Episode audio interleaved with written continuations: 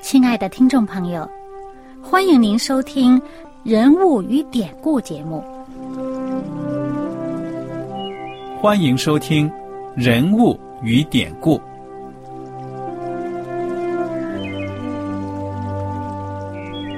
听众朋友们，当你读圣经的时候，不知道有没有过这样的想法？生活在几千年前的圣经人物，与我们这生活在二十一世纪的人有什么相关吗？那些古时候缔造了历史的伟人们，只是些令我们感叹而望尘莫及的对象吗？那些败坏了品德的小人和有负圣托的失败者，难道只是为了让我们嗤之以鼻吗？在这个人物与典故的节目里，我和小燕将与大家一起，通过圣经中的人物和他们的事迹，看看我们能从他们的故事中得到哪些启发，以便用正确的态度来对待我们每天所面对的生活和挑战，共同奔走天国的旅程。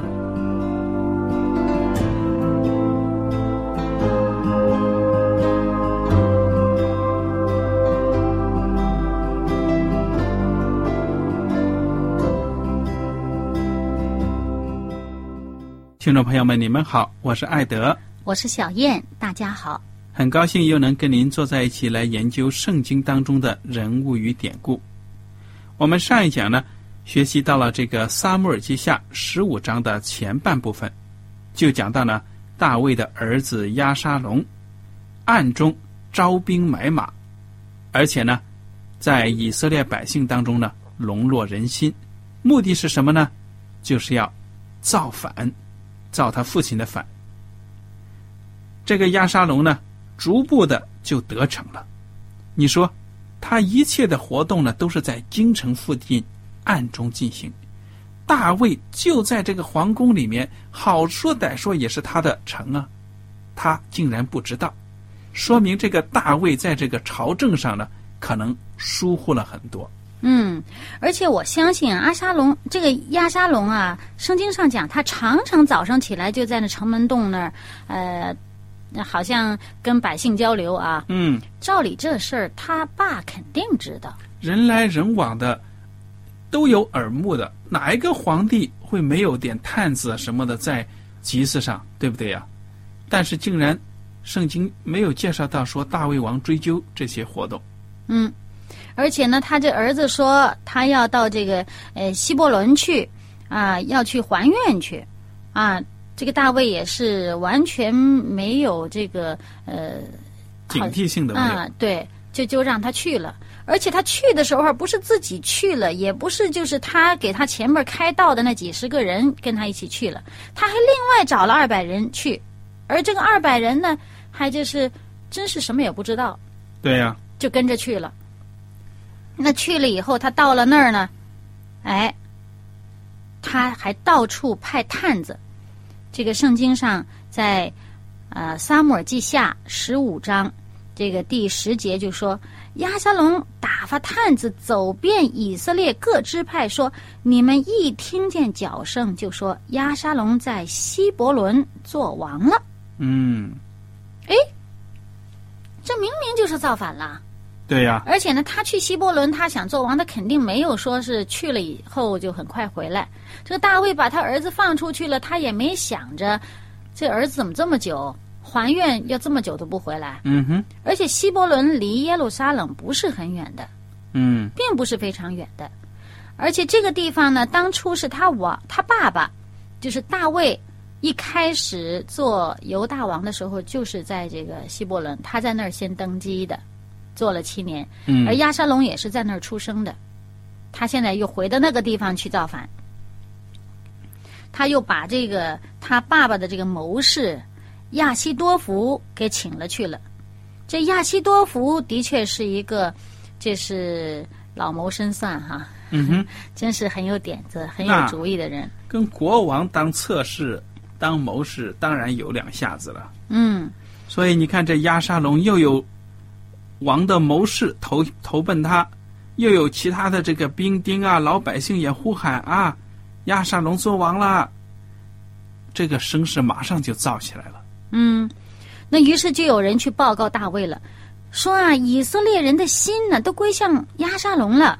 嗯哼，那么这时候这个大卫呢，他是什么反应？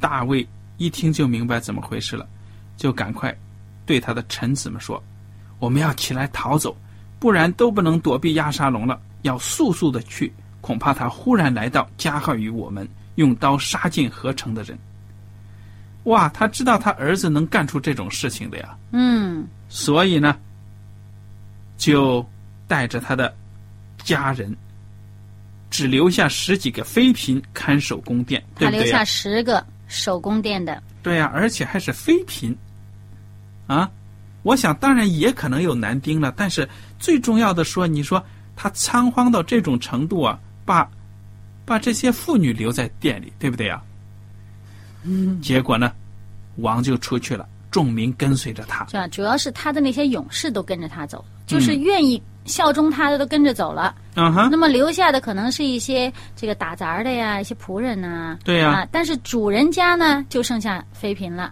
嗯啊。那么其实我们看这里哈，你说他儿子造反，他不说跟他儿子打，嗯，他说逃走，跟着他的可都是打天下的人呐、这些打天下的人全是勇士。这时候呢，为什么他们逃走呢？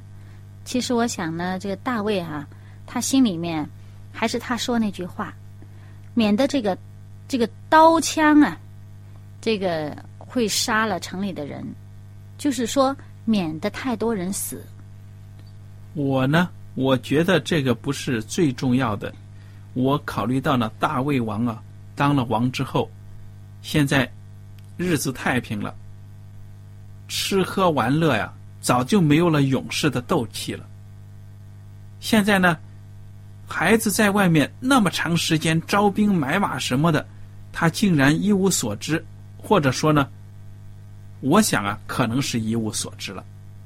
因为他如果听听到的话呢，作为一个王很忌讳这些事情的，嗯但是圣经没有记载他有反应，所以呢，一看孩子的翅膀硬了，哇，这么多人，以色列的民都向着他，而且自己的一个最亲信的谋士也投奔了孩子，他自己当然害怕。我想他已经脱离实际了，他不知道老百姓的呼声，所以他一听到这个呢，他说：“哎呀，老百姓都不爱我了，这还了得？”所以就逃了。嗯，不过我也有其他的想法啊，就是说，我想他这个心里边哈，因为他上一次做的这个这个八十八的这件事儿呢，他心里边还是有阴影的，就是说，他见到这些事，这个家里面啊，一个一个孩子就是不好，然后加上这又有造反的事儿啊，这个这个，当时上帝借着先知拿单的口就跟他说：“你家里面会有起刀兵的了。”那么当时他就可能想到：“哎呀，这些事啊，免不了了，会有的。”嗯，那么呢，为了少留，就是少一些人为了这个事情死，因为他也我相信他心里边很内疚，他觉得这是自己的这个呃过去的这个过犯，造成现在有这样一个呃情况出现，那么他就心里边呢觉得，毕竟是我们家里边父子相争啊，那。为此呢，以色列人或者犹大家里面死很多的人，他们都是无辜的，嗯，所以他觉得还是少流人血好，就逃。还有一方面呢，他也想到呢，这个我觉得啊，他可能也想到呢，就是自己教子不力啊，这个前面的这些孩子都没教好，而且呢，过去的事情呢也没有没有去好好的处置，以至于姑息养奸。那么现在呢，看到孩子这样做，他可能也是很痛心。另一方面，他也是很怜爱这个这个亚沙龙啊。那么打起仗来，不知道谁杀了谁，对吧？那么亚沙龙是没打过仗了，自己就是在这个血泊里滚出来的。那说不定这个孩子就会有什么闪失，他可能也不喜舍不得他儿子死。那么还有一方面呢，也可能呢，他自己就是说反省，他认识到自己这是做了这么多错事，他就好像有点怎么说呢？呃，任凭上帝处置吧。因为我们从后面他说的话呢，也可以看出来，嗯，所以他这个时候他就是说逃走了。嗯那么在他逃走的时候呢，我们看到这些人的反应。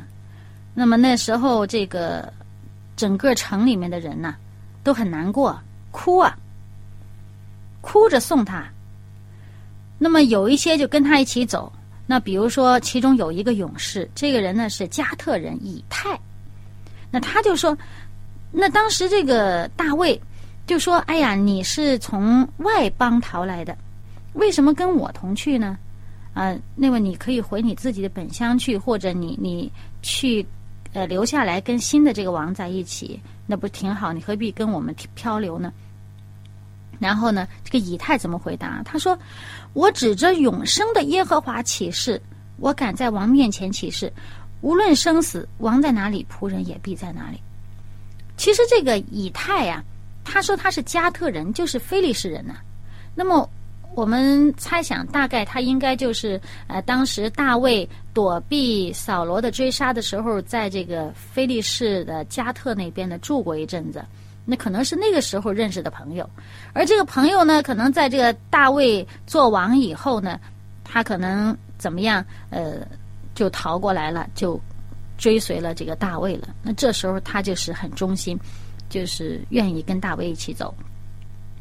那好了，那么他们就一起走，走了以后呢，走到一段儿，过了这个吉伦西的时候呢，哎，又有另一批人来了。嗯这批人呢，那是萨都和抬约柜的立位人。嗯哼嗯，他们也一起来了。他们把约柜也抬上来了。嗯。那艾德，您给我们讲讲。那么，他们抬着约柜呢？我想这是一种，也是一种象征的行动，因为他们是对王的支持嘛，不想让约柜落在了这个叛军的手里，对不对呀、嗯那么怎么着呢？王对撒都说了：“你将上帝的约柜抬回城去。我若在耶和华眼前蒙恩，他必使我回来，再见约柜和他的居所。倘若他说我不喜悦你，看呐，我在这里，愿他凭自己的意志待我。嗯所以他的心情，我们可以想象呢，已经是相当的悲观、悲伤了，对不对呀、嗯，而且他也觉得这个事情走到这步田地，嗯，多少自己有点责任，所以他也是任凭上帝处置了。嗯那么，而且他让这个约柜回去啊，我相信呢，他这里面呢还有还有一层我们可以想到的，就是说，其实有人觉觉得，那、我这个战胜敌人，我是靠耶和华的力量，是吧？但是现在我走到那里，人家这个愿意把约柜带着来跟我走，他古时候人会有这么一个观念，会觉得，哎呀，约柜到哪儿就是上帝到哪儿了。嗯但是呢，这个大卫说：“约柜回去吧，你们把约柜带回去吧。”在这里面呢，我们想到一个什么呢？其实，其实就是说，我们有一个观念，应该是说，我不要要求上帝站在我这边，但是呢，但愿呢，我呢是站在上帝的那个阵线上。嗯哼你看，他说什么呢？看呢，我在这里，愿他凭自己的意志待我。他这里面这个讲到上帝有上帝的心意，究竟我是不是合上帝的心意呢？我自己暂时还不知道。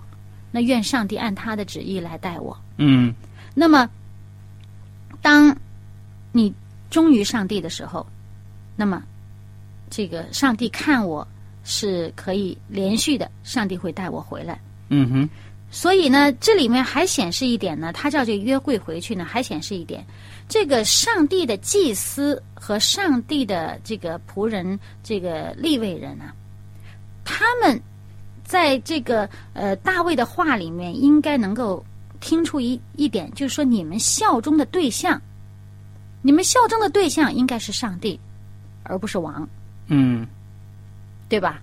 嗯哼，你效忠对象是上帝，而不是王。那么，当王所做的合上帝心意的时候，你们所服侍的是王；但是呢，当上帝这个王做的不合上帝心意的时候，你们应该听上帝的，而不是听王的。所以他叫这个约柜回去，呃，利未人和祭司都回去。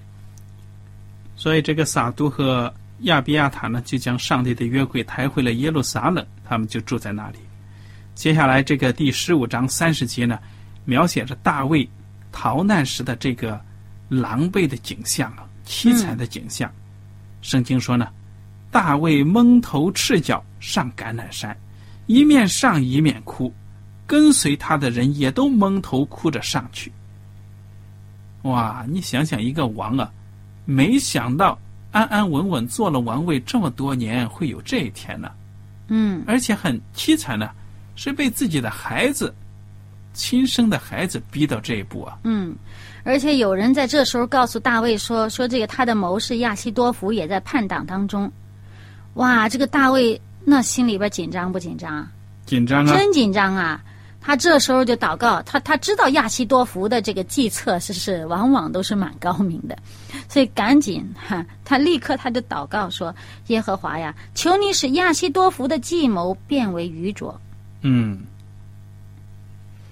也只能这样子了。”嗯因为呢，我们知道耶和华上帝呢是给人聪明智慧的神，那么当然呢，那些不敬畏上帝的恶人呢，上帝也可以使他的思想呢变为愚拙，对不对啊？嗯。所以这就是大卫的祷告。嗯那么接下来呢，就有出现另外一个人物了，嗯、就是这个叫做户筛的嗯啊。这个户筛啊，他是大卫的朋友，那么他这撕裂衣服、头蒙灰尘就来迎接这个大卫。哇，这是撕裂衣服、同蒙灰尘，这是这个以色列人表达他的内心极大痛苦的这么一个外在的表现。嗯那么这个时候呢，他说要跟着这个大卫走，那大卫呢就说你不要跟着我走，你回去。那个祭司，呃，两位大祭司都在这个萨都啊、亚比亚他啊，这个祭司都在这个那边，你你也回去，你可以在那边做我的这个内应吧，做这个探子或者说是卧底之类的。嗯哼那么，那接下来呢，就到了第十六章。那么到第十六章呢，一开始就讲到这个米菲波舍的仆人喜巴。这个米菲波舍，我们知道啊，是呃大卫的这个结拜兄弟呃约拿丹的儿子，嗯就是这个扫罗的孙子了。那么他呢，是因为腿瘸的不方便。那么他这个仆人呢，在这儿哇，这贡献了很多的饼啊、呃酒啊，来送行来了。那么当时这个王就问他了，呃，说你这是怎么样？他就说啊，这个你们很疲劳，路上会用。好了，那这个时候呢，这个大卫就问了，那你主人米菲波设在哪儿呢？哎，喜巴呢就编了一通话，他就说，他说说这个米菲波设啊，仍在耶路撒冷，因他说以色列人今日必将我父的国归还我。这时候大卫就回答喜巴说：“凡属米菲波设的，都归你了。嗯，”哇，你看他这么轻易就相信了喜巴的话。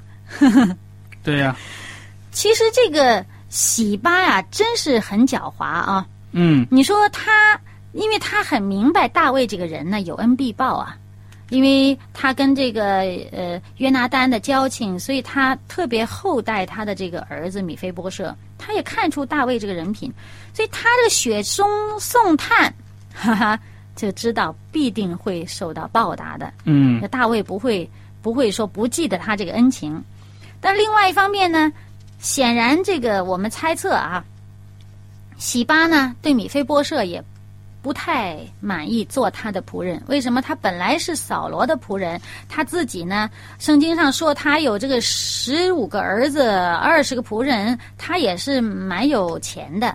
嗯，现结果呢？这由于大卫要报答这个约拿丹的恩情，报答呃，就是特别的厚待米菲波设，就使得喜巴做了米菲波舍的仆人，叫他全家都伺候这个米菲波舍，恐怕他心里就不是太平衡了。对呀、那么趁着这个机会呢，大卫好，大卫你走了，那这下子，这新来的这个押沙龙未必会厚待这个米菲波舍吧？嗯，啊，那那么本来郑和也自己郑和自己心意，他其实他想把他的主人甩了。不理会他，嗯因为你从他这个话里面就看出来，他这么栽赃陷害他的这个主人的话，他就是根本就是不想再伺候他的了。嗯哼，那不想再伺候他，但是呢，这个大卫说了这话，哎，他就名正言顺，他就可以不再伺候他的主人。对呀、而且呢，倘若这新的王来了以后，这个呃，对这个米菲波设如果不好，或者说对他怎么样的话呢，自己也不会受着米菲波设的牵连，因为我跟他没关系了呀，我不是他的仆人了。对呀、你看这话，他说呢，哎，我这个主人说了，以色列人今日必将我父的国还我，归还我。你看，还有复国的野心呢，对不对呀？对，你看，而且呢，而且万一米菲波设有个什么呃好歹，在这新王手下有什么好歹，而这个大卫王呢，如果哈真是能够回朝的话呢，他也不会怪他，也不会怪这个喜巴照顾不周，因为呢，大卫呢曾经从他手手上受了他的恩惠。所以他这个如意算盘打得很好啊，他就这样可以把他的主人给给给给给撇下了，而且名正言顺不再伺候他了，啊。但是我们从这件事情呢，就可以看到这个大卫也实在是糊涂。你说他跟这个米菲波设这么长时间了，时常跟他一起吃饭，他就这么容易相信这米菲波设竟然有这样的想法，还要复国？我想啊，这大卫昏了头了，当时精神状况都不佳，一听这话呢，肯定感慨说：“哎呀，人心隔肚皮呀、可能是看错人了。哎，所以人小心，我们人在落难的时候呢，特别容易轻信那个对自己稍微表示一些好好好意的人，是不是？”嗯，如果是真心的话呢，当然好了。万哎一是趁着你这个时候，给你说一点不真的话呢，打动你的心，对。哎呀，那就惨。其实这时候，这个大卫这脑子真是不大清楚，因为你想想，倘若米菲波设真是有这样的想法，那他真是很无知，而且很妄想。你想，人家来造反的这个是大卫的儿子，嗯，还是大卫家的人呢？那不管是谁赢了谁输了，也轮不到以色列人把你这个扫罗家的后人抬出来重新做王啊，对不对？嗯哼，所以，但是这样的谎言，竟然大卫也也愿意信，所以呢，真是很危险。这个做人呢，有时候呢，就不要觉得好像我在这个落难当中，人家对自己就是很容易就被别人引诱去做一些不符合你这个原则的事情。有的时候呢，要仔细，即使人家对你自己好，你就要想想他给你出的主意呀、他跟你说的话，哎，你分析一下，别这么容易就轻信了。嗯哼，那么接下来呢，我们又看到另外一个人了，就是世美。这世美倒是变雅敏人啊、他就追着大卫和跟随大卫的人呢，就一路的咒骂哈、又拿石头砍他们，就骂什么呢？说他们是流人血的坏人，说这个大卫是流人血的坏人，说扫罗全家人的血呢，都是他要负责任。嗯，那么然后呢，又说他这个现在这押沙龙啊，这个是让大卫这自取其祸啊。嗯哼，那么这个当时跟随大卫的人呢，也都是勇士啊。那他就是平白受这个气，而且这个人说的话也是不实之词，他就很愤怒，说要教训教训他。但是呢，这大卫就制止他们，不准他们这样做。他说什么呢？他有一句话说的挺好，他说啊，这个是在呃萨母尔记下十六章的第十一节的后面，他说：“由他咒骂吧，或者耶和华见我遭难，为我今日被这人咒骂，就施恩于我。”嗯，他还有这种思想呢，自己越可怜，越能得到上帝的怜悯。嗯，其实这个也难怪，因为呢，如果你没有没有办法堵住这个人的口的话呢，你最好还是不去理会他。嗯哼，因为不管怎么说，上帝明白我们的处境，最终呢，如果我们自己没有做错事的话，上帝会为我们伸冤的。嗯嗯。那，那好，呃，我想接下来我们就看看这个亚沙龙在耶路撒冷所做的恶事，好不好啊？很简单的讲一讲。这个亚沙龙呢，就带着众人大军呢，进到了耶路撒冷了。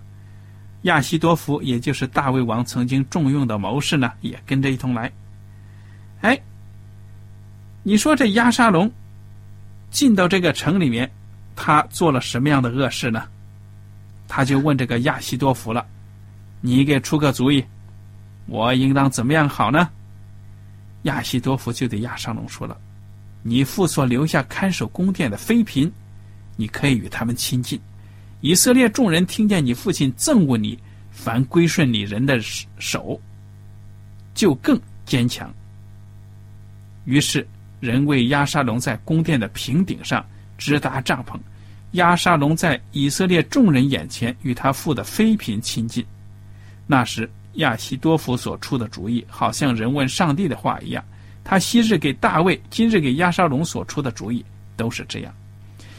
你说亚西多夫所出的这个主意，还有亚沙龙照着这主意所行的，是不是上帝当时当年咒诅咒诅这个大卫时讲的？讲到这些话，嗯哼，嗯，这个上帝预先就已经知道会有这样的事情发生了。对呀，而这个其实呢，我们看到这个亚西多福啊，他的确是一个谋略家，嗯他有很高明的政治手段，还有远见。可是呢，这个人呢，他就好像不顾是非原则啊。你想他跟他这个这个做儿子的出主意，叫他去跟他父亲的妃嫔在一块儿，呃，做什么勾当？那这不是乱伦吗？对呀，对呀、侮辱他的父亲，哎其实也是一种破釜沉舟啊！你这样一做啊，没有回头路了。对了，绝对没有回头路。你父亲呢，肯定不会哎，饶你的。而且在当时的那个、那个、嗯那个习俗当中呢，就是在当人当时的人的观念当中，如果跟前边一个王的这个妻妾呃在一起的话，就表示你取代他的王位了，就表示你要取代他的地位了。那么，那么我们就看到这亚西多福，他他是很有本事的一个人，但是他好像只顾做成事情，只顾事情的成败。而不顾这事情的对错，嗯，这一点很可惜。对呀、好了，我们今天的学习呢，到此就结束了。您如果有什么问题和想法呢，我们欢迎您写信来。艾德和小燕，感谢您今天的收听，我们下次节目再会。再会。喜欢今天的节目吗？若是您错过了精彩的部分，想再听一次，可以在网上重温。我们的网址是 x i w a n g r a d i o 希望 Radio，或是找旺福村也可以找到。记得把好东西介绍给您的朋友，与他一起收听。